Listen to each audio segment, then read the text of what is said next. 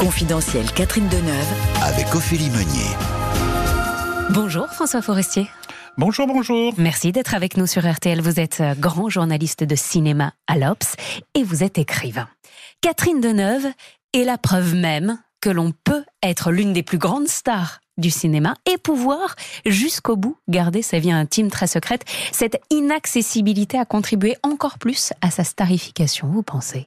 Il y a une chose qui est encore plus incroyable dans sa vie c'est qu'on voit cette femme aujourd'hui, cette grande actrice, cette femme merveilleuse, jouer Bernadette Chirac. Enfin, je ne sais pas euh, comment ils ont casté le film, mais enfin, c'est comme si on prenait Brigitte Bardot pour jouer euh, Madame de Gaulle. Hein. C'est un peu, c'est vachement étrange. Ceci dit, elle est très crédible. Non seulement elle est crédible, mais elle est formidable dans le film, ce qui prouve qu'elle peut tout faire. Et c'est, je crois, le secret de sa réussite et aussi, euh, d'une certaine façon, de sa séduction. C'est l'histoire euh, de sa vie, de ses choix. C'est ça qui est très étonnant, c'est qu'elle a toujours quand même été là où on ne l'attend pas, Catherine Deneuve. C'est-à-dire que, vous savez, les, actrices ne sont jamais, euh, les acteurs d'ailleurs, ne sont jamais totalement maîtres de leur destin. C'est-à-dire, au début, elle a beaucoup travaillé avec les gens de la Nouvelle Vague, et on se souvient très bien des films de Jacques Demy où, elle dansait avec sa sœur, les Demoiselles de Rochefort, les Parapluies de Cherbourg, où elle était merveilleuse. Et pendant longtemps, on a considéré qu'elle était cette jeune femme blonde, un peu éthérée, euh, sur papier glacé. Et puis peu à peu, on s'est aperçu que c'était pas du tout ça. D'abord parce qu'elle a tourné des films formidables, et quand on l'a vu dans les films de Buñuel, alors Belle de jour, par exemple. Belle de jour, absolument. C'était incroyable parce que c'était totalement à l'opposé. Il y avait un côté euh, très sensuel euh, qu'on n'attendait pas du tout d'elle.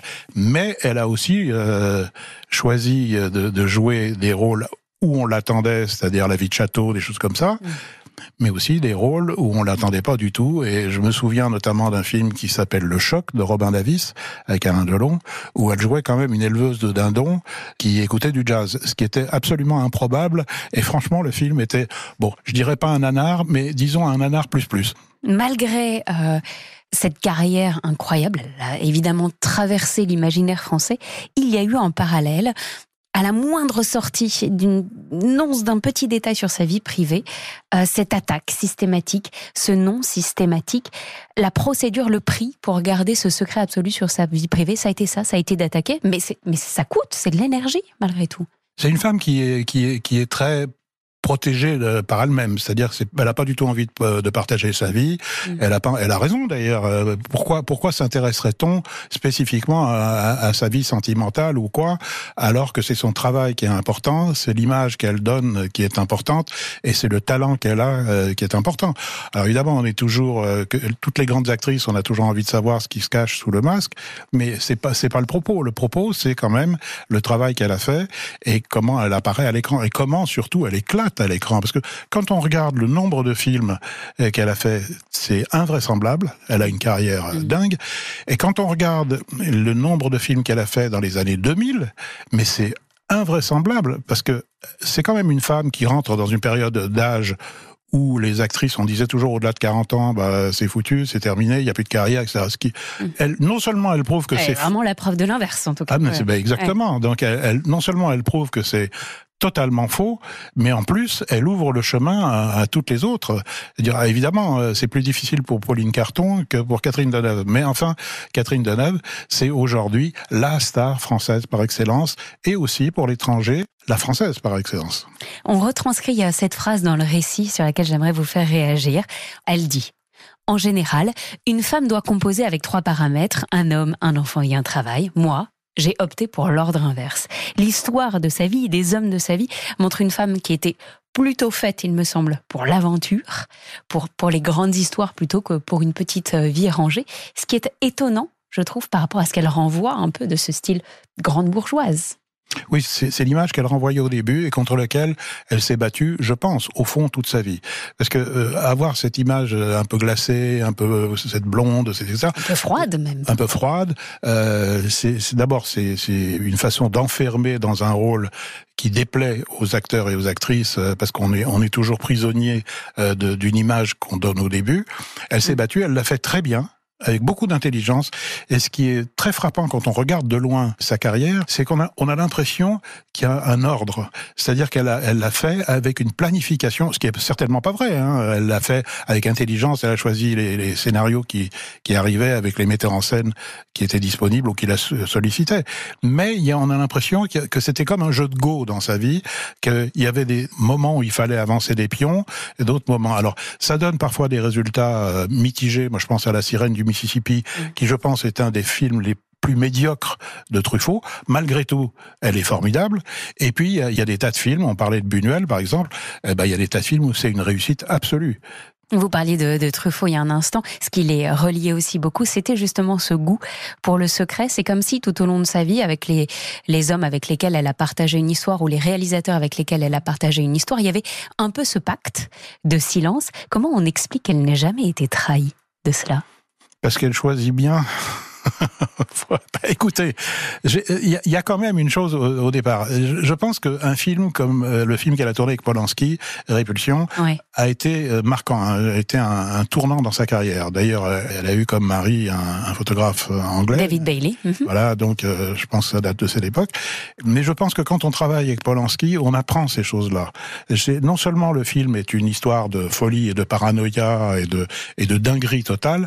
mais en même temps, je, le film quand on connaît Polanski, et Dieu sait si, si, si c'est quelqu'un avec qui on a on, a beaucoup parlé, on a beaucoup. Moi, c'est quelqu'un que je connais un peu. Mhm. Euh, il y a une façon de communiquer avec lui où on fait attention à ce qu'on fait. On ne dit pas n'importe quoi. On planifie sa vie. On sait que le monde est, est hostile. Et je pense que Catherine Deneuve, je ne sais pas si c'est Polanski qui lui a transmis ça, mais je peux pas m'empêcher de penser qu'il y a quelque chose qui a communiqué là. De la même façon que sa vie privée reste privée à, Catherine Deneuve, de la même façon, vous remarquerez que ses opinions politiques restent extrêmement discrètes. Alors, de temps en temps, elle intervient sur des terrains, sur la féminité, sur le féminisme, sur euh, la gauche, mais de façon extrêmement modérée. C'est pas une ninja de la scène politique. Et il y a, je pense, une façon de contrôler euh, ce qu'on a envie de donner aux spectateurs et aux, lecteurs aussi, qui n'appartient qu'à elle. L'opposé, évidemment, c'est Greta Garbo qui ne disait rien du tout et qui, qui était dans le silence total. Il y avait le, le, contraire. Euh, bon, Jeanne Moreau, il y a un livre merveilleux qui vient de sortir où on connaissait plus ou moins euh, ce qui se passait et qui ne se cachait nullement et qui était d'une franchise totale. En revanche, Catherine Deneuve a trouvé un moyen terme et je pense qu'elle a parfaitement raison. Et puis il y avait aussi euh, euh, la grande concurrence avec euh, Romy Schneider, deux actrices extrêmement différentes. Hein. On sent dans le jeu de Deneuve quelque chose de beaucoup plus assumé, de beaucoup plus volontaire. On sent dans le jeu de Romy Schneider quelque chose de plus fragile, parfois de plus de plus désespéré, je dirais. Alors que Catherine Deneuve, voilà, elle, elle, a, elle a toujours, même quand elle joue une prostituée dans Belle de jour, on a le sentiment que c'est assumé, que c'est volontaire. Catherine Deneuve dit que si Françoise d'Orléac et Romy Schneider avait vieilli comme elle, elle n'aurait jamais eu la carrière qu'elle a eue. Elle n'aurait jamais eu autant de place au cinéma qu'elle n'a eu. Vous, vous êtes d'accord avec ça? Non, je suis pas d'accord. Non. Ah non, non, non, non. Françoise d'Orléac a été, euh, bon, c'était sa sœur, hein, mhm. et quand elle est morte dans un accident de voiture euh, qui a été absolument tragique, cet accident-là a été, je crois, déterminant dans la vie de Catherine Deneuve. D'abord par la douleur que ça a suscité et par la tragédie même qui s'est installée à ce moment-là dans sa vie. Mm. Françoise d'Orléac était euh, celle qu'on, à l'époque, qu'on voyait un peu plus que sa sœur. Alors, certainement, sa sœur, à Catherine Deneuve, a euh, profiter n'est pas le mot, mais a rempli une partie de, cette vie-là. En revanche, Romy Schneider, moi je suis pas d'accord du tout. Hein. Je pense pas qu'il y avait un conflit ou une, opposition ou, même une concurrence. Euh, elles avaient chacun leur rail et leur euh, personnalité propre. Romy Schneider était, était quelqu'un d'extrêmement fragile et moi je l'ai vu tourner euh, plusieurs fois. On sentait que c'était une âme en peine, indépendamment du fait de ce qui se passait dans sa vie. Hein. Ça c'est autre chose. Je pense que c'est quelqu'un qui avait un bagage psychologique qui était difficile à gérer et euh, ne serait-ce que du fait de, ses origines. Hein. Sa mère était actrice, euh, elle soupçonnait que sa maman avait été euh, l'amie proche ou peut-être même un peu plus euh, d'Adolf Hitler. Adolf Hitler, ouais. Donc, euh, inutile de vous dire que ça, ça crée quand même euh, une certaine euh, difficulté à vivre. Cela dit, on a proposé parfois les mêmes rôles à Romy Schneider et Catherine Deneuve. Je pense à César et Rosalie. Bien sûr qu'on a proposé, on propose quand on cherche des actrices pour un film on- on- et qu'on s'adresse au, au- au haut du panier, si j'ose dire, bah, il y avait, pas Oui. tel- il y avait pas tellement de noms. Mais il y a, la- la- le service, si j'ose dire, était, était pas du tout pareil. Imaginez, je sais pas, les choses de la vie euh, jouées par Catherine Deneuve et jouées, et comme vous le voyez, rejouées par Romy Schneider, c'est pas du tout, c'est pas le même film. Pas le même film, bien Donc, ce qui est extraordinaire, c'est que Catherine Deneuve apporte avec elle non seulement une image, mais qu'elle apporte un univers. Et ça, c'est une, rareté. C'est comme ça que le cinéma l'aime, et c'est comme ça qu'on l'aime.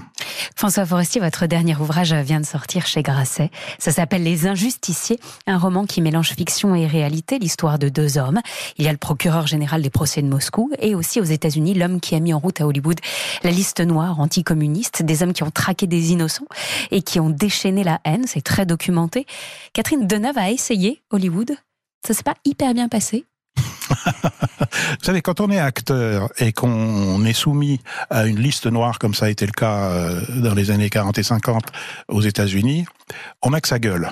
Donc, si on vous interdit de travailler, vous pouvez pas vous recaser ailleurs. Un scénariste qui est mis sur la liste noire, eh ben, il peut changer de nom, c'est ce qui s'est passé d'ailleurs, et puis il peut travailler sous le manteau Mm. ou dans un autre pays. Un acteur peut pas faire ça. Un, un acteur a son identité propre et c'est fini. Là où Catherine Deneuve est, est quand même quelqu'un d'exceptionnel, c'est qu'elle n'a pas hésité parfois à prendre position. Alors encore une fois, c'était pas des positions de ninja et c'était pas des positions hostiles ou euh, combattantes, mais c'était une des opinions bien tranchées et je dois dire, puisque je travaille à l'Obs quand même, de notre famille. Et votre livre, puisque vous êtes aussi écrivain, c'est Les Injusticiés. C'est à retrouver dès à présent en librairie et c'est chez Grasset. Merci François Forestier d'avoir été avec nous sur RTL. Merci de m'avoir invité. Et merci à tous de nous avoir écoutés. C'était Confidentiel Catherine Deneuve, une émission réalisée par Dany Matouk, écrite par Thomas Pierre et programmée et produite par Marie-Caroline Mandon. Tous les autres podcasts de Confidentiel sont disponibles sur rtl.fr ou sur l'appli. RTL. Confidentiel. Confidentiel.